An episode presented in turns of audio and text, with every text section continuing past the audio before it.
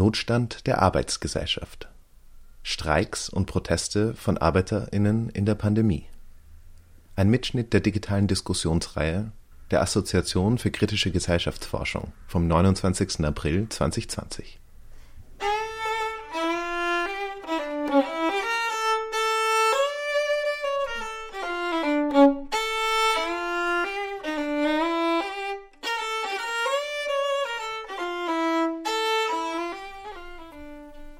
den ersten Wochen der Corona-Pandemie lag der öffentliche Fokus fast ausschließlich bei Verlautbarungen aus Krisenstäben. Dabei geriet fast alles andere in Vergessenheit. Seit Anfang April jedoch wird die Frage nach den sozialen Dimensionen des Lockdowns stärker in den Blick genommen. Es wird sichtbar, wie schnell sich die Corona-Krise in einen Notstand der Arbeitsgesellschaft verwandelt. Es kommt zu massiven Angriffen auf soziale Rechte und Ansprüche. Die Ausbeutung unbezahlter Sorgearbeit wird stark erweitert. Eine verschärfte Austeritätspolitik ist mittlerweile mehr als wahrscheinlich. Millionen von Arbeiterinnen im Süden und Osten der Welt werden suspendiert oder entlassen. Sie bekommen dabei nur geringe oder gar keine Entschädigungen. Andere werden gezwungen, in unsicheren Fabriken zu arbeiten, weil dies der einzige Weg ist, Elend zu vermeiden. In dieser Ausgabe der digitalen Diskussionsreihe der AKG diskutieren Peter Birke von der Uni Göttingen und Artemisa Liaria von der Clean Clothes Campaign über den Notstand der Arbeitsgesellschaft. Der Input von Peter Birke fragt erstens danach, welche Arbeitskämpfe aktuell zu beobachten sind. Zweitens wird kurz und thesenartig entwickelt, was sich aus diesen Beobachtungen in Bezug auf den Begriff und die politischen Potenziale von Arbeitskämpfen ableiten lässt. Artemisa Liaria bespricht die Folgen der Pandemie für Beschäftigte in internationalen Lieferketten für Bekleidung und Schuhe. Sie zeigt, wie das Modell der Lieferkette Dutzende Millionen von ArbeiterInnen ungeschützt lässt gegen die wirtschaftliche Verwüstung der Pandemie. Dabei schildert sie eindrückliche Beispiele aus verschiedenen Ländern Ost- und Südosteuropas. Die Moderation verdanken wir Nikolai Huke von der Uni Tübingen. Die Assoziation für kritische Gesellschaftsforschung existiert übrigens seit 2004 als ein offener Zusammenschluss von SozialwissenschaftlerInnen aus dem deutschsprachigen Raum. Sie hat sich gegründet, um gesellschaftskritische Theorieansätze in einer Zeit weiterzuentwickeln, in der eben solche Ansätze an Hochschulen kaum noch Platz finden. Ihre digitale Diskussionsreihe zum Zustand der Welt in Zeiten von Corona steht allen interessierten Personen offen und findet immer mittwochs von 16 bis 17 Uhr via Zoom statt. Links dazu finden sich unten. Außerdem können alle Ausgaben hier im Mosaik Podcast nachgehört werden. Bestätigt im Moment. Die, äh, das, was wir, das, was wir jetzt als Gruppe diskutiert haben, äh, dreht sich vor allen Dingen um eine zentrale Grundthese, nämlich die der Erweiterung und Verlagerung von Arbeitskämpfen.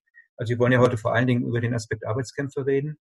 Auf den ersten Blick sieht es äh, ja so aus, als ob in der Bundesrepublik Arbeitskämpfe sich nicht gerade verbreiten würden in der Krise. Ich kenne persönlich jetzt nur einen im engeren Sinne einzigen Streik, äh, der äh, in einem äh, metallverarbeitenden Betrieb in, äh, im, im Allgäu äh, gerade stattgefunden hat, vielleicht dazu später nochmal.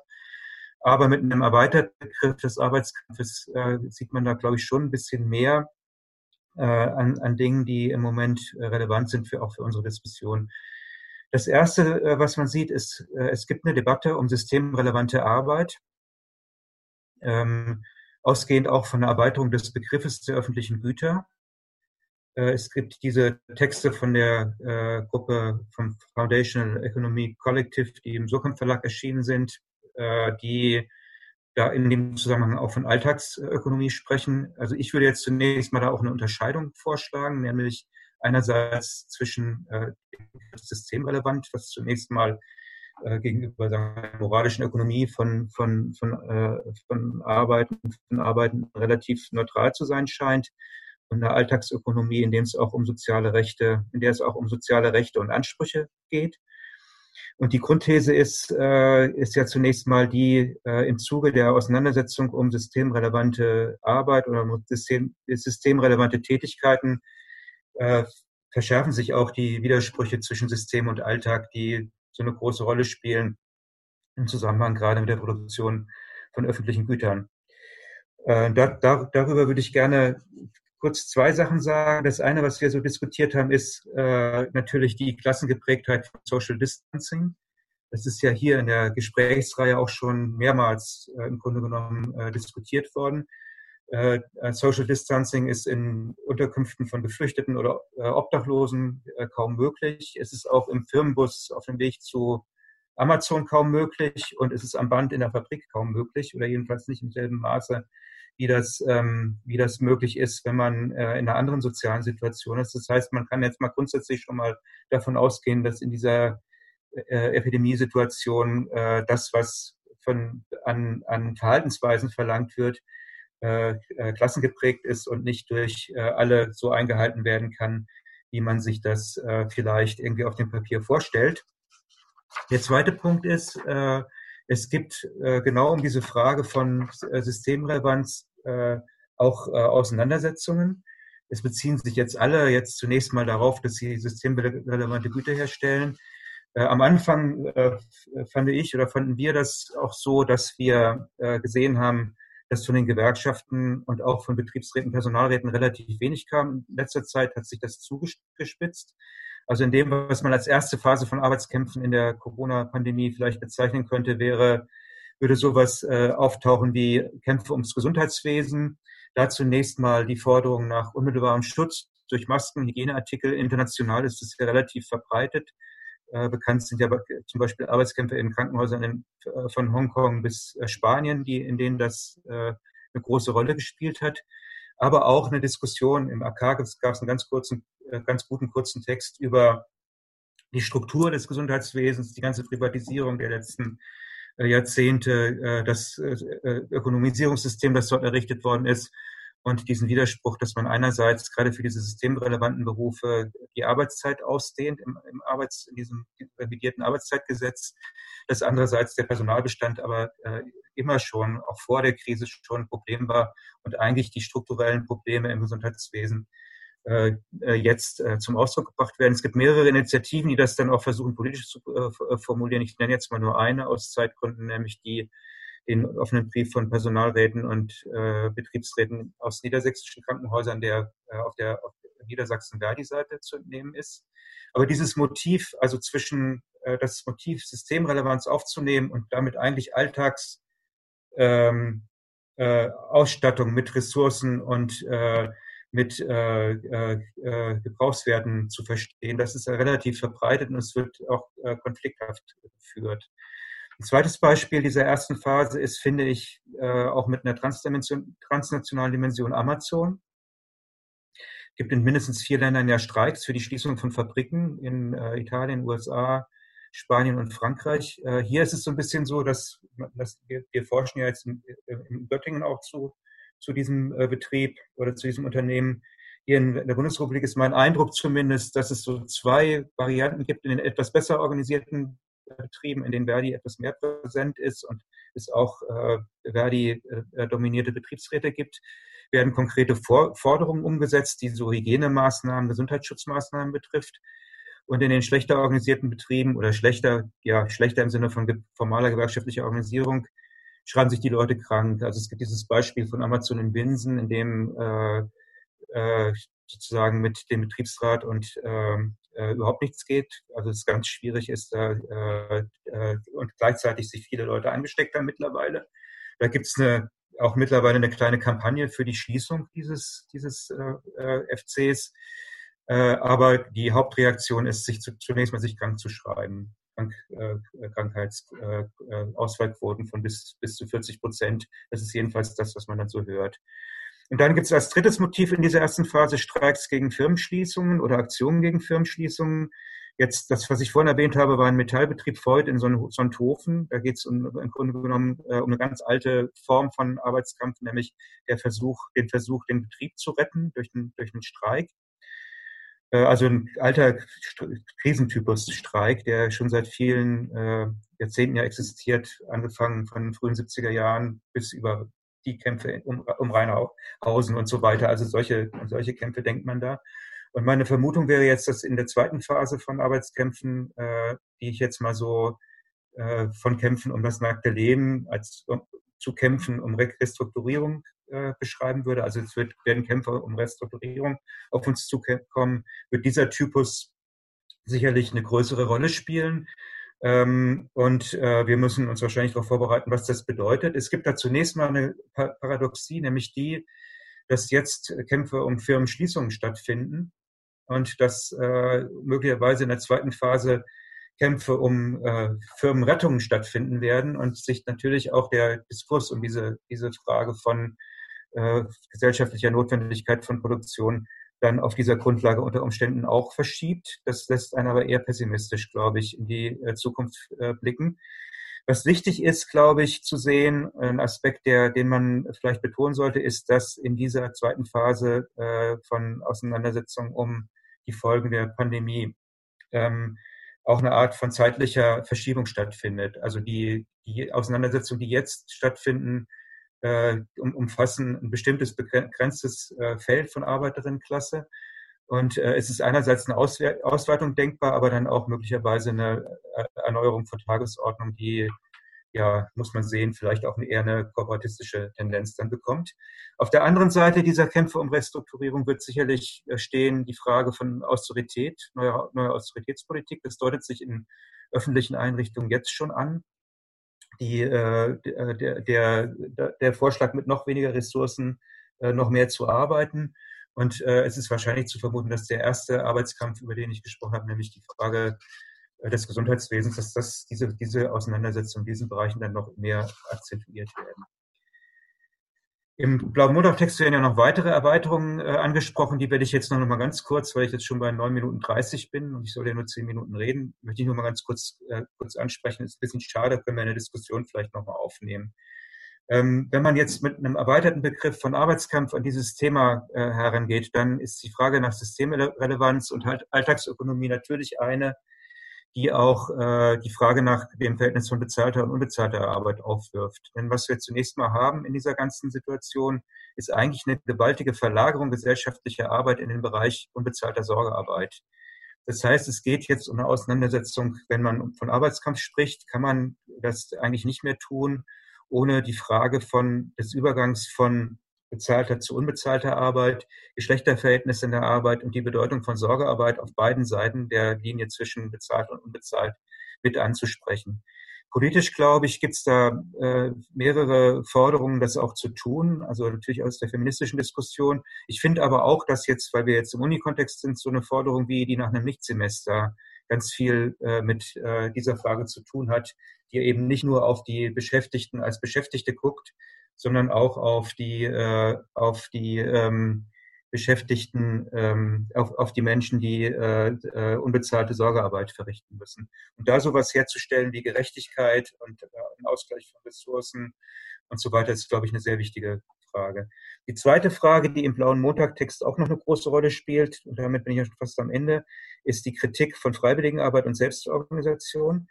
Äh, Kritik heißt äh, solidarische Kritik. Also es, äh, es geht ja zunächst auch mal darum, gibt ja viele Vorschläge aus der Linken gerade auch, notwendige Nachbarschaftshilfe mit anzugehen, das nicht dieses Feld nicht den Rechten zu überlassen. Es gibt Beratungsangebote äh, und so weiter. Ich denke jetzt an die Also in Oldenburg oder Wilhelmsburg Solidarisch in Hamburg, die so einer Konzeption einer Politik des Alltags durchaus auch folgen. Gleichzeitig werden genau, wird genau, wäre ein Diskussionsfeld, wenn man über ähm, systemrelevante Arbeit spricht, wäre eben die Frage nach der Instrumentalisierung dieser Arbeitsform durch den Staat. Und der Wolfgang Völker hat in Sozialgeschichte Online einen Artikel geschrieben, der das genau diese Frage diskutiert. Darauf, verweise ich dann einfach, äh, äh, wie dieses Spannungsfeld zu beurteilen ist. Äh, zu, zusammenfassend zur jetzigen Situation vielleicht nur noch mal so schlaglichtartig. Also zum Begriff des Arbeitskampfs, Streiks im engeren Sinne finden wenig statt in der Bundesrepublik, international schon mehr, aber in der Bundesrepublik relativ wenig. Äh, gleichzeitig ist es so, dass die Arbeitskämpfe, die es gibt, äh, wenn man das erweitert begreift, den Kampf von, äh, um öffentliche Güter und äh, Alltagsökonomie nochmal neu formulieren, eben auf diesen beiden Ebenen Versorgung mit äh, äh, öffentlichen Gütern und, und Alltag, alltäglicher Sorgearbeit. Es gibt eine gewisse Politisierung. Der Staat wird zum Adressaten von forderungen und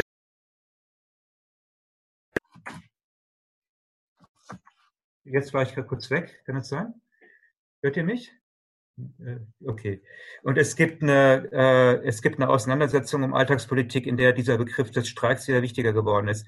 Wir hatten jetzt am 8. März äh, äh, den, den, äh, den, die, die Streikbewegung, die, in der es um Geschlechtergerechtigkeit ging. Wir hatten dieses Thema Klimastreik in der Vergangenheit und ich glaube, dass die Krise jetzt solche Politisierungen auch wieder aufgreifen lässt und erweitern lässt. Insgesamt geht es eigentlich darum, im Moment äh, auch nochmal anders über Gewerkschaftspolitik zu reden. Diese Vorstellung von den Industrial Workers of the World, äh, One Big Union, ist vielleicht ein wichtiges Stichwort in dem Zusammenhang. Und äh, sowas wie eine Betriebsfixiertheit und eine Erwerbsarbeit, Erwerbsarbeitsreduzierung von gewerkschaftlicher Arbeit zu überwinden. Und das wäre eine, eine der großen Diskussionen, die wir, glaube ich, im Zusammenhang mit Arbeitskämpfen führen müssten, ohne sozusagen diesen, dieses Feld der, der Arbeit und der Auseinandersetzung um Erwerbsarbeit zu verlassen. Ja, jetzt habe ich 13 Minuten geredet. Ich äh, Trotzdem. jetzt mal auf. Wir, wir können ja noch diskutieren. Vielen, vielen Dank, Peter. Ähm, von mir nur ganz kurz nochmal äh, die Erinnerung an das Google Doc. Tragt da gerne schon, der Link, den Link findet ihr in dem Chat, tragt da gerne schon Fragen ein, wenn ihr welche habt. Und ansonsten würde ich das Wort direkt weitergeben. Ja, vielen Dank. Ähm, also ich werde ein bisschen ein, also einen Blick ein bisschen von oben, was äh, für die äh, Textilindustrie betrifft, aber ganz globalen Textilindustrie. Also zuerst, die im gab es zwei Arten von Reaktionen auf die Pandemie, was den Status der Produktions- und Herstellung, also Produktions- und Wirtschaft betrifft in den Produktionsländern teilweise Schließung. Äh, das bedeutet, dass äh, es handelt sich um einen Staat, der Fabriken weiterhin hier fun funktionsfähig sind, jedoch mit äh, Einschränkungen. Oder totale Sperrung, das war die zweite Art, äh, das bedeutet, dass eine vollständige Einstellung der Produktionstätigkeit. Also diese Entscheidung der Staaten hängt sowohl von politischen Faktoren wie äh, der Art des Staates als auch von wirtschaftlichen Faktoren ab, einschließlich der Rolle, die ähm, exportorientierte Industrie wie Textil- und Bekleidungsindustrie spielen. Also die Befürchtung, dass eine totale wirtschaftliche Abschaltung zu einem Zusammenbruch der nationalen Wirtschaft führen würde, ist ebenfalls ein entscheidender Faktor für die Annahme einer teilweise Abschaltung. Es ist wichtig zu sehen, dass die Bekleidungsindustrie oder die ganze Lieferkette äh, in der Bekleidungsindustrie drei Schockwellen hatte durch diese Pandemie erstmals in China und das hat mit die ähm, dass in viele Textilfabriken kommt es zu Engpässen, Engpässen bei der Lieferung von Rohstoffen. Also China hat äh, ganz am Anfang, wo die Pandemie angefangen ist, äh, hat, sorry, ähm, diese äh, Aussperrung und deswegen könnten die zu liefern kein, kein Rohstoffen bekommen zuerst. Deswegen äh, haben die auch äh, die Produktion gehalten. Zweitens äh, ist die Pandemie weitergegangen, also verbreitet in Europa und Amerika und die Modenhandel und die Markenfirmen haben sich plötzlich eher Aufträge äh, storniert.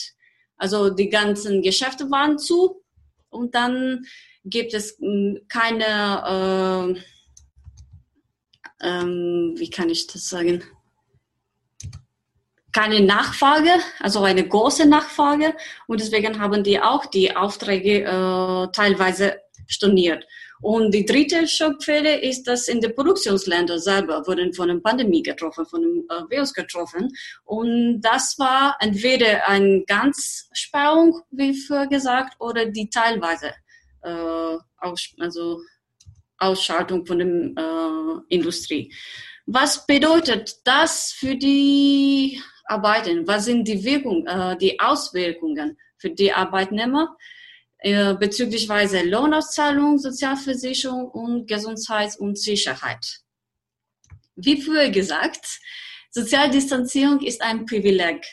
Also für, für diese Arbeiter, Arbeiterinnen, das ist nicht möglich.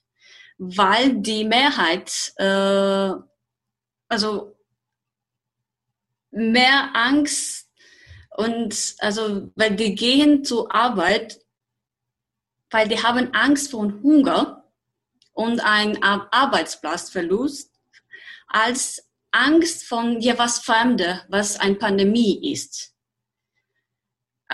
Das zwingt sie zur Arbeit, obwohl sie befürchten, dass sie mit dem Virus, äh, Virus infizieren lassen.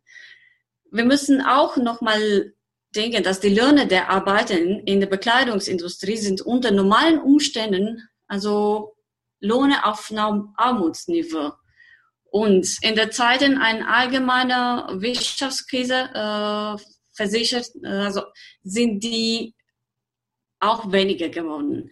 Und es gibt sechs Mechanismen, äh, die sich identifizieren lassen, durch die der Verdienst vor Arbeitnehmern beeinflussen, beeinflusst und dadurch Unsicherheit entstehen kann.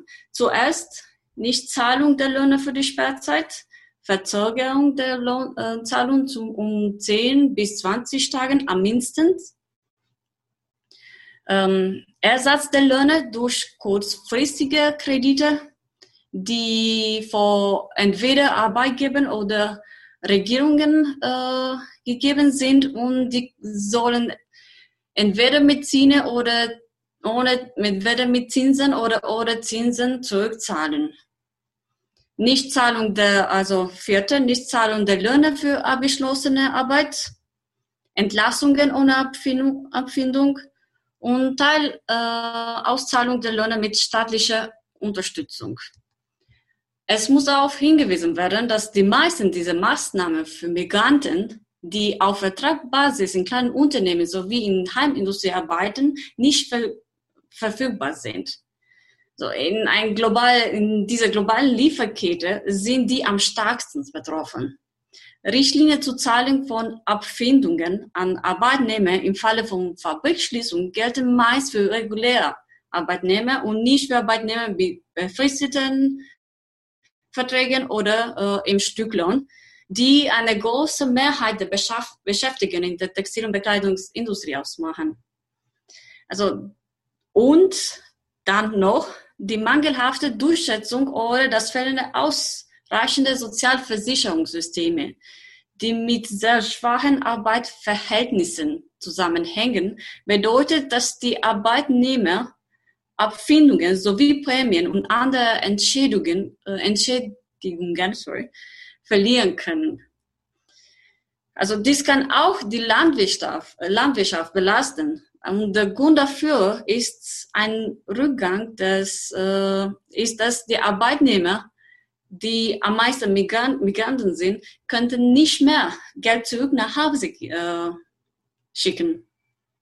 Und vor allem diese Migranten, äh, die kommen aus kleinen Dörfern Dörfer her und sind die, die am meisten ein Einkommen bringen. Die Regierung von der erwartet wird, dass sie in solchen Zeit einspringt, tut das nicht, weil sie in dem, dem äh, Fiskalfundamentalismus verpflichtet, verpflichtet ist. Also was bedeutet das? Dass er Ausgabekapazität ist selbst in normalen Zeiten eingeschränkt. Und jetzt ist immer noch aber die, diejenigen Regierungen, die mit angekündigten Wirtschaftspaketen wie zum Beispiel in Indien oder Kambodscha reagieren, mangelt es an Klarheit und äh, Detailgenauigkeit in den politischen Fahrplänen, so dass diese Maßnahmen immer noch als unzureichend angesehen werden, um Massenentlassungen vor Arbeiten zu stoppen. Also die Lasten dieser Volatilität werden daher äh, stark von den Arbeitnehmern getragen. Das ist ein Teil. Das ist, wenn die, also wenn die Arbeiter noch gesund sind. Aber im Fall, wenn sie von dem Virus infiziert sind, das könnte katastrophale Gesundheitsausgabe. Also das könnte wirklich äh, schlimm für die sein, weil äh, sie haben keine äh, Fähigkeit und auch um ihre Gesundheit mehr äh, Geld zu bezahlen. Und deswegen sind die weiter in Armut und in äh, Schulden gehen. Bei geringen bis gar keinen äh, Einsparungen kann äh, ein Einstieg äh, also der Gesundheitsausgaben für viele arbeitende Familien zu absoluter Deprivation führen. Dies spiegelt ein strukturelles Problem mit der systematischen Unterfinanzierung des öffentlichen Gesundheitssystems durch Regierungen in äh, aller Welt. Sie sind an Wirtschaft, eine Form von Wirtschaft verpflichtet, die Sparsamkeit zu fördern, also Austerität. Ein weiter wichtiger Faktor ist die Abwanderung von Pflegeleistungen und das ist also vor allem wichtig in osteuropäischen Produktionsländern, äh, die hatten einen von den größten Abwanderung von Pflegeleistungen in den letzten fünf Jahren. Deswegen dieses Gesundheitssystem ist, äh, ist zweiteils äh, überlastet. Zuerst ähm, niedrig, also niedrig Einkommen äh, durch die niedrige äh, Finanzierung von Regierungen und auch weniger und weniger äh, Pflegeleistungen, also Pflegeleistungen, ja. Ähm, du müsstest so langsam zum Ende kommen. Ja. Das waren also das waren die zwei, äh, also nochmal diese Dualität dazwischen, die Arbeiten äh, stehen.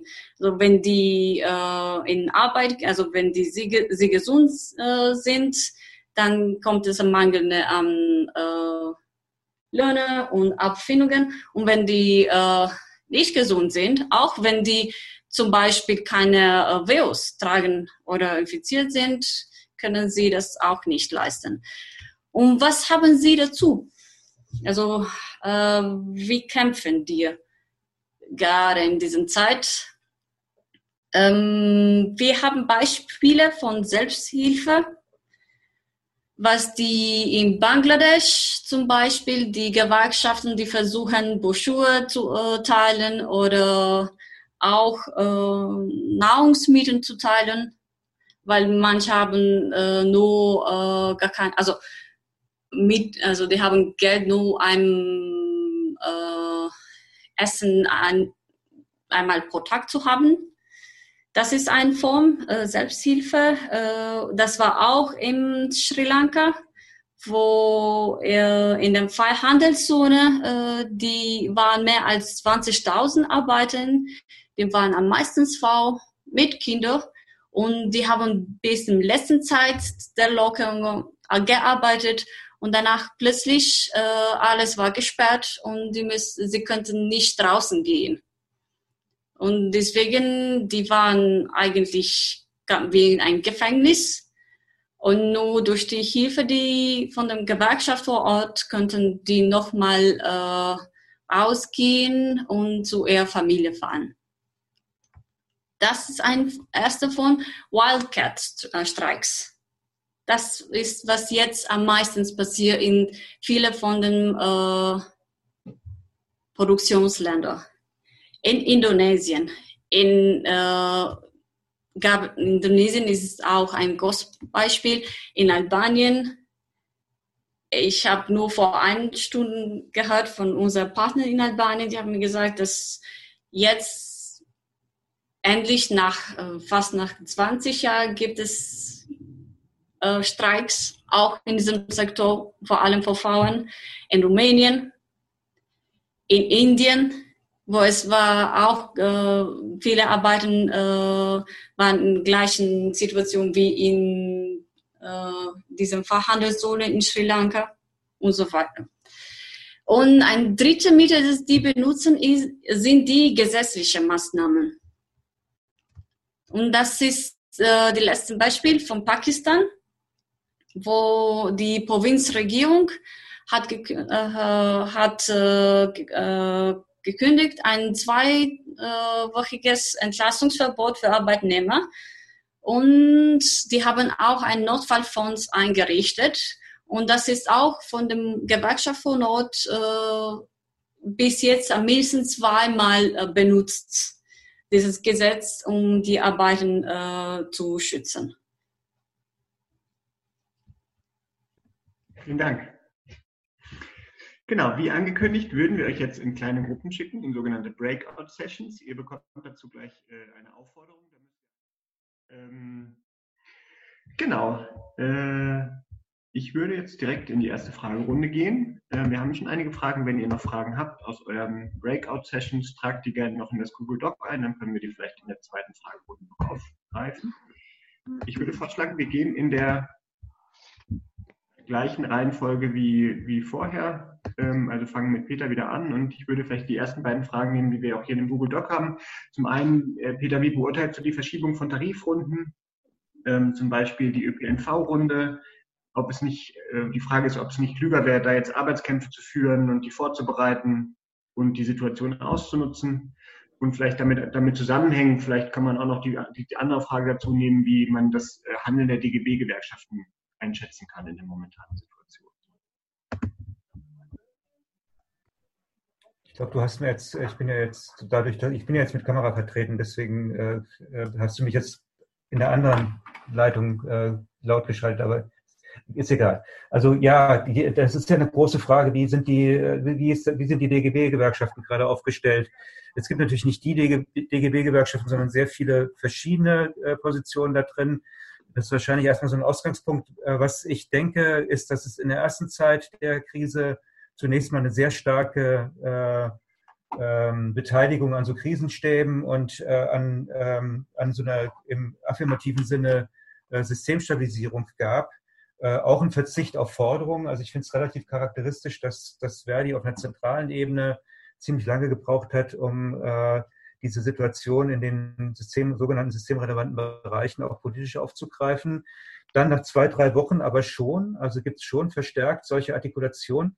Und ich glaube, äh, man kann diese Frage nach äh, Positionen von Gewerkschaften einfach nicht einheitlich beantworten, weil es eben beide Reflexe gibt. Also es gibt den kooperatistischen und es gibt den aktionistischen und die sind beide zum Ausdruck gekommen. Und der aktionistische ist aber auch wichtig und in der letzten Zeit stärker zum Ausdruck gekommen, wenn auch asymmetrisch. Also eher in so einer Form, dass, dass in, den, in den Bereichen, die halt gesellschaftlich jetzt auch stark anerkannt sind, äh, laut wurde und in anderen Bereichen, die äh, wahrscheinlich auch wichtig sind oder sicherlich auch wichtig sind, weniger laut. Die Frage nach dem Kurzarbeiterinnengeld ähm, also das, ja, es ist vielleicht ein Erfolg von, von, äh, von Gewerkschaften auf einer politischen Ebene. Allerdings muss man zwei Sachen sehen. Das ist ja in Wirklichkeit nur sehr verdünnt. Also es ja, gibt ja so einen zeitlichen Stufenplan im Moment, der, der diese Erhöhung auf 80 Prozent absichert.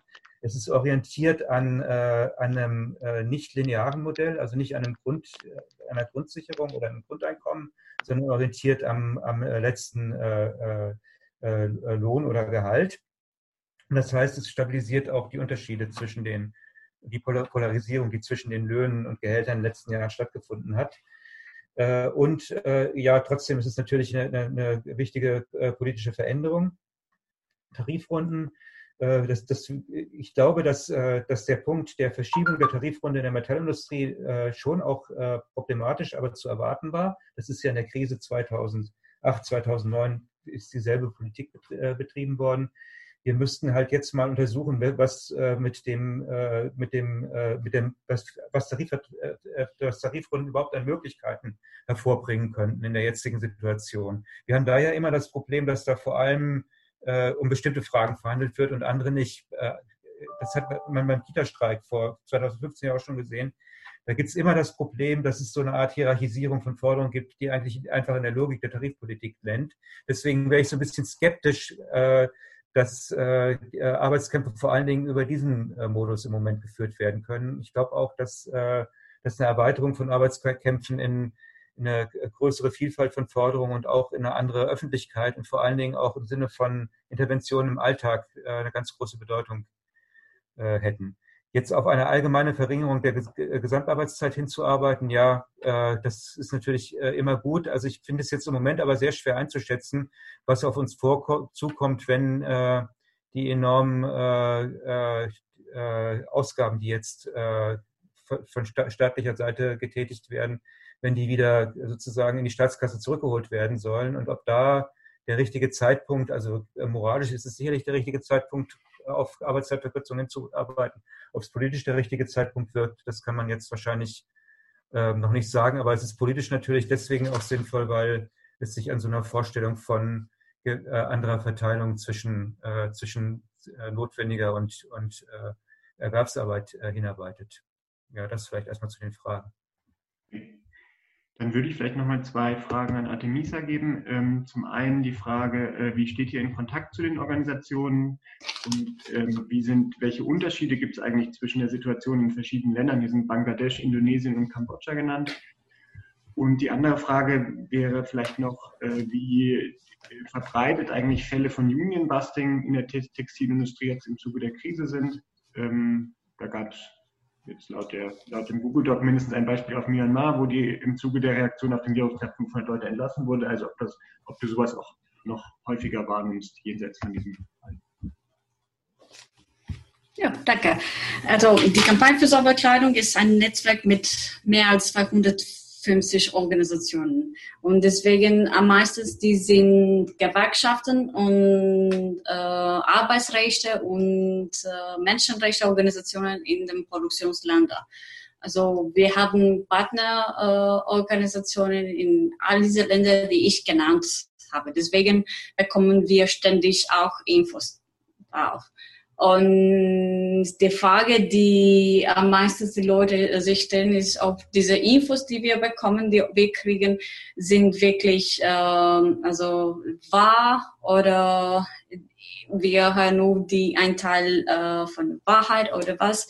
Aber für uns ist immer wichtig, das äh, zu sagen, dass wir stehen an der Seite von Arbeiten. Das bedeutet, dass das ist unser Anfangspunkt. Punkt, also wenn wir Infos kriegen. Und dann äh, wir versuchen durch Dokumentierung und andere Wege das zu finden und zu gehen, wie es geht und so und auch äh, mit dem äh, großen Unternehmen in Kommunikation, also in, in Korrespondenz zu stellen. Das ist die, also wir wir in Kontakt stehen und äh, ob ein Unterschied zwischen Ländern gibt. Ja, das war auch ein Teil. Ja, natürlich, es gibt einen Unterschied zwischen Ländern, äh, weil die haben, äh, also ich könnte sagen, dass am meisten ein Unterschied, jemand hat mir in der Gruppe auch mir gefragt, ob ein Unterschied, Unterschied zwischen Indonesien und Indien gibt. Ja, es gibt, äh, es gibt Unterschiede, weil zum Beispiel in Indien ist auch ein großer Markt für äh, selber Markt für Unternehmen. Also könnt ihr mir hören? Ja, bisher ja.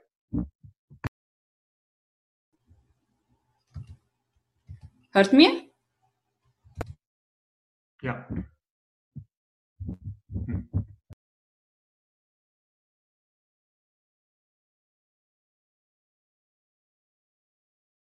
Geht das? Okay. Jetzt genau, jetzt geht's, ja.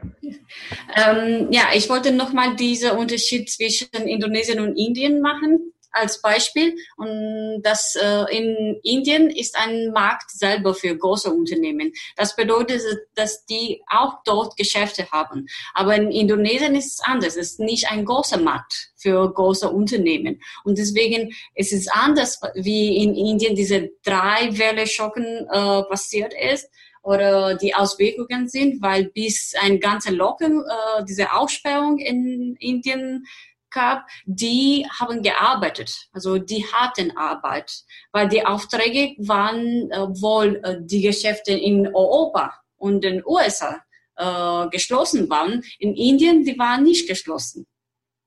In Indien selbst. Deswegen gibt es gibt einen Unterschied und das hängt zusammen, also äh, auch mit äh, welche Schritte von der Lieferkette in einem Land sind. Also was ist dort auch äh, hergestellt? Ist nur äh, die fertige Kleidungen äh, oder auch Rohstoff und so. Es gibt auch Unterschiede, äh, das, zu das mit dem äh, Sozialversicherung zu tun hat, weil das ändert. Aber dieser Unterschied ist größer von Region zu Region. Zum Beispiel die osteuropäischen Produktionsländer die in Osteuropa und Südosteuropa haben, die haben trotzdem ein, äh, also ein stärker, könnte ich sagen, oder ein äh, mehr entwickeltes äh, Sozialversicherungssystem, weil die haben äh, diese, es ist schon erkannt, diese Rechtabfindungen, äh, Umabfindungen, diese Recht und äh, also äh, ähm, Arbeitslosengeld und andere. Aber in Bangladesch, das ist nicht erkannt, zum Beispiel, auch gesetzlich. Die sind auch Unterschiede. Ein anderer Unterschied ist, dass wer sind die größten Unternehmen oder die größten also, äh, Kunden in verschiedenen Ländern. In Bangladesch die größten größte Kunden sind äh, die großen Marken, großen Unternehmen. Und die plötzlich die ganzen Aufträge storniert haben und deswegen die, die könnten nicht weiterarbeiten. Aber in äh, anderen Ländern, die sind die haben auch Kunden, die kleine, die Mittelunternehmen sind oder die nicht so bekannte Unternehmen sind und die Unternehmen, die in Ländern sind, wo keine große Aussperrung, also ganze Aussperrung gab. Deswegen, das, äh, es ist auch, ändert sich. Ich wollte dann an den zweiten Fragen äh, gehen. Äh, Union Busting.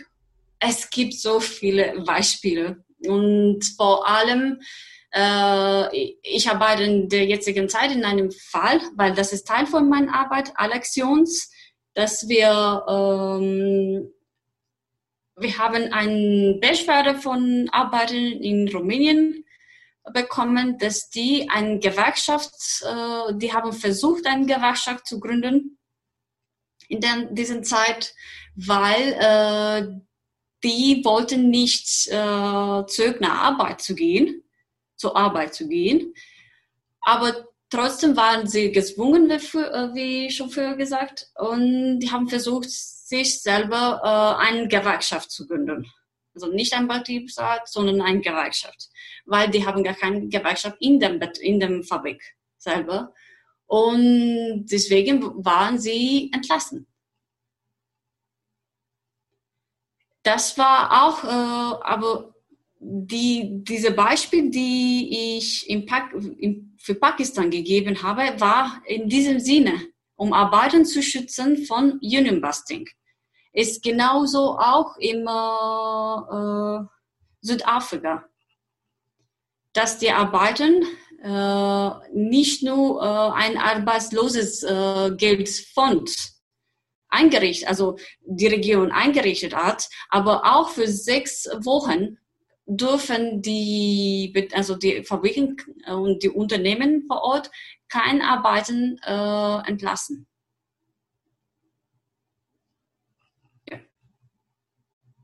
Dann vielleicht abschließend noch mal eine Frage an beide. Ähm, also zum einen, wo seht ihr so die, also was sind so die kommenden Kämpfe? Wie würdet ihr das einschätzen? Wie sind so die politischen Perspektiven? Da war zum Beispiel die Frage nach, Peter, du hast das gesagt, der Austeritätspolitik im Pflege- und Gesundheitsbereich ähm, ob das was ist, was, worauf man sich einstellen muss und was da sozusagen auch passiert. Und die andere Frage vielleicht noch nach, ähm, wo ihr so politische Perspektiven, Möglichkeiten der Intervention seht. Da ist die Frage nach dem Grundeinkommen, ob ihr darin eine Perspektive seht, ob das überhaupt, also ob das jetzt vielleicht bei Artemisa wäre vielleicht eher die Frage, ob das in den Ländern, zu denen du arbeitest, überhaupt relevant ist oder überhaupt eine sinnvolle Forderung sein kann.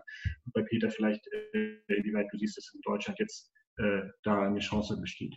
Würde sagen, wir machen wieder die gleiche Reihenfolge, fangen mit Peter also ich wollte, ich habe das, das schon gesehen, auch im, im, im Chat und so. Äh, ich wollte mit dem Missverständnis zunächst mal aufräumen. Also wenn ich von Austeritätspolitik in der zweiten Phase der Auseinandersetzung um die Krisenfolgen dann spreche, dann meine ich nicht speziell den Pflegebereich. Das ist, glaube ich, falsch verstanden worden. Es ist sogar durchaus denkbar, dass bestimmte, äh, sagen wir, öffentlich, öffentlich sichtbare Bereiche weiterhin, was muss man auch sagen, dass es das zum Beispiel im Kita-Bereich schon gab, mit äh, eher einer sozial investiven Politik, die instrumentell natürlich ist, bezogen auf die Ziele, die der Staat in diesen Bereichen verfolgt, äh, konfrontiert ist, während alle anderen Bereiche sozusagen dann stärker unter, äh, unter Austeritätsdruck äh, geraten, zum Beispiel Schulen und Universitäten. Also wir müssen zum Beispiel, glaube ich, äh, äh gut äh, aufpassen, dass nicht an den Universitäten nach Beendigung der Krise Corona das Hauptargument wird, um alle unsere Forderungen nach Entprekarisierung abzuschmettern. Also so, da, so einen Eindruck habe ich im Moment. So, so teilt sich das eher. Das heißt, diese, das ist, glaube ich, eher ein Missverständnis. Dann würde ich gerne noch mal eine Verbindung zu dem herstellen, was Artemis gesagt hat. Ich denke also ganz systematisch, auch wenn viele Situationen im globalen Maßstab sich nicht so gut vergleichen lassen, gibt es aber vieles von dem, was du erzählt hast, zu äh, Auseinandersetzungen, Arbeitskämpfen äh, im Textilsektor hier auch. Also es gibt äh, zum Beispiel in Deutschland ein Aufenthaltsrecht, das Leute zwingt, äh, zur Arbeit zu gehen, auch wenn sie nicht äh, unbedingt ähm, äh, dadurch vor, vor, vor dieser Infektion geschützt werden. Das sehen wir auch zum Beispiel in, den, äh, in der Fleischindustrie, das sehen wir bei, bei, äh, bei Amazon, in solchen Bereichen, in denen sehr viele geflüchtete Migrantinnen und Migranten, aber auch EU-Migrantinnen und Migranten arbeiten, gibt es einen Zwang zur Arbeit, der faktisch über das Aufenthaltsrecht vermittelt ist. Und das ist, glaube ich, eine Ähnlichkeit zu dem, was, was mit dem, was, was du erzählt hast. Ja, dann die Frage, vielleicht die letzte Frage nach dem Grundeinkommen. Ja, es ist ein bisschen, man müsste länger über diese Frage von Politisierung reden, weil Politisierung bedeuten halt was ganz Unterschiedliches. Einerseits gibt es eine Politisierung, die durch die Krise selbst aufgezwängt ist. Also wir haben das vorhin ja kurz im Zusammenhang mit Tarifpolitik gehabt, äh, dieses Thema. Äh, also die begrenzte Wirksamkeit schlicht von tarifpolitischen Maßnahmen, wenn äh, sehr viel über Gesetze geregelt wird. Das ist sozusagen sozusagen die Politik auf der e-, Ebene des Kooperatismus. Da haben die Gewerkschaften relativ wenig Einfluss, versuchen aber Einfluss zu bekommen, schreiben äh, jede Menge Kommentare, aber es ist nicht traditionell ihr Feld, äh, ihr Aktionsfeld. Die andere Ebene von Politik wäre, würde ich eher so als Alltagspolitik umschreiben. Und äh, eigentlich gibt es so ein Scharnier zwischen beiden und äh, das ist die Frage nach äh, sozialen Ansprüchen und Rechten, die als allgemeine Frage existiert. Und da kommt dann, glaube ich, das Grundeinkommen rein. Also es ist sowohl relevant für die eine als auch für die relevant für die andere Sphäre und ist, glaube ich, ganz wichtig und zentral, äh, darüber eine Diskussion zu führen, welche Möglichkeiten es hier gibt, was man hier fordern sollte. Äh, also ein, ein Einkommen unabhängig von, von, äh, von Erwerbsarbeit ist, äh, glaube ich, ein ganz, wichtig, ein ganz wichtiger Punkt in den zukünftigen Auseinandersetzungen. Ich würde gerne noch eine Sache ergänzen. Wir haben ja auch so einen Arbeitskreis der Arbeitskämpfe in, in der AKG. Darauf hat mich äh, Alex gerade nochmal äh, hingewiesen. Äh, im, in diesem äh, Google Docs Dokument findet ihr auch die Adresse, sonst auch auf der Webseite von, von, von der AKG, äh, wenn ihr da mitdiskutieren wollt. Wir führen im Moment auch eine Diskussion über all diese Fragen, die hier angesprochen worden sind, wäre das vielleicht für euch auch interessant.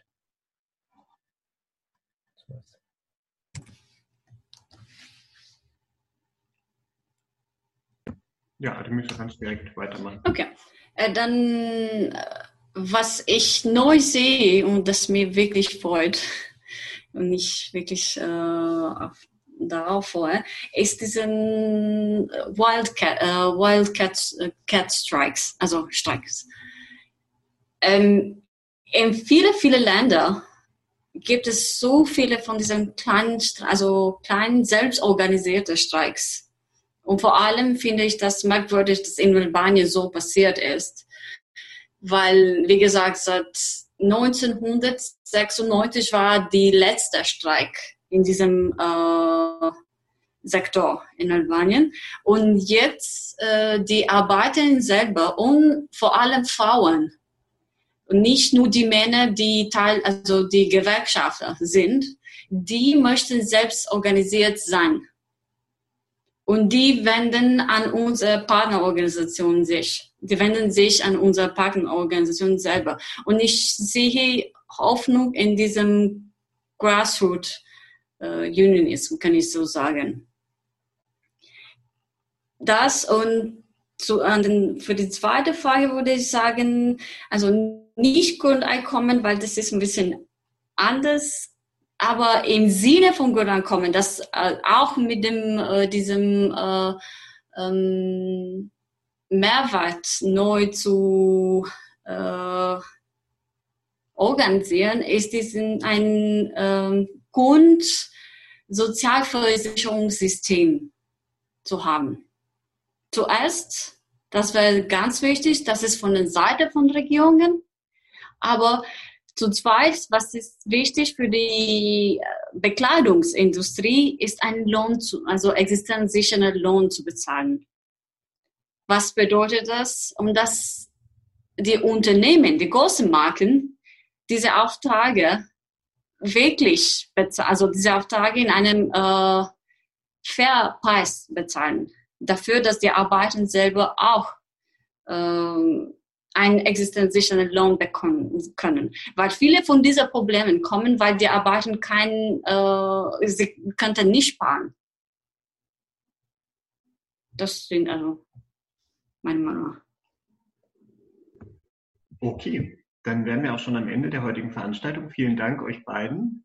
Ähm, von mir nur noch mal der Hinweis auf nächste Woche. Da werden wir also wieder Mittwoch um vier, gleicher Link.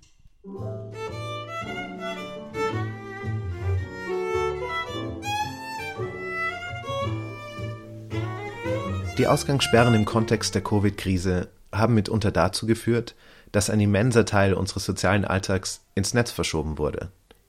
Vorträge, Buchvorstellungen, Diskussionsrunden können nicht mehr in gewohnten Sesselkreisen oder vergleichbaren Formaten stattfinden. Digitale Ressourcen sind aber nicht gleich verteilt. Vielen fehlt Wissen, Unterstützung oder schier das Geld für Hosting.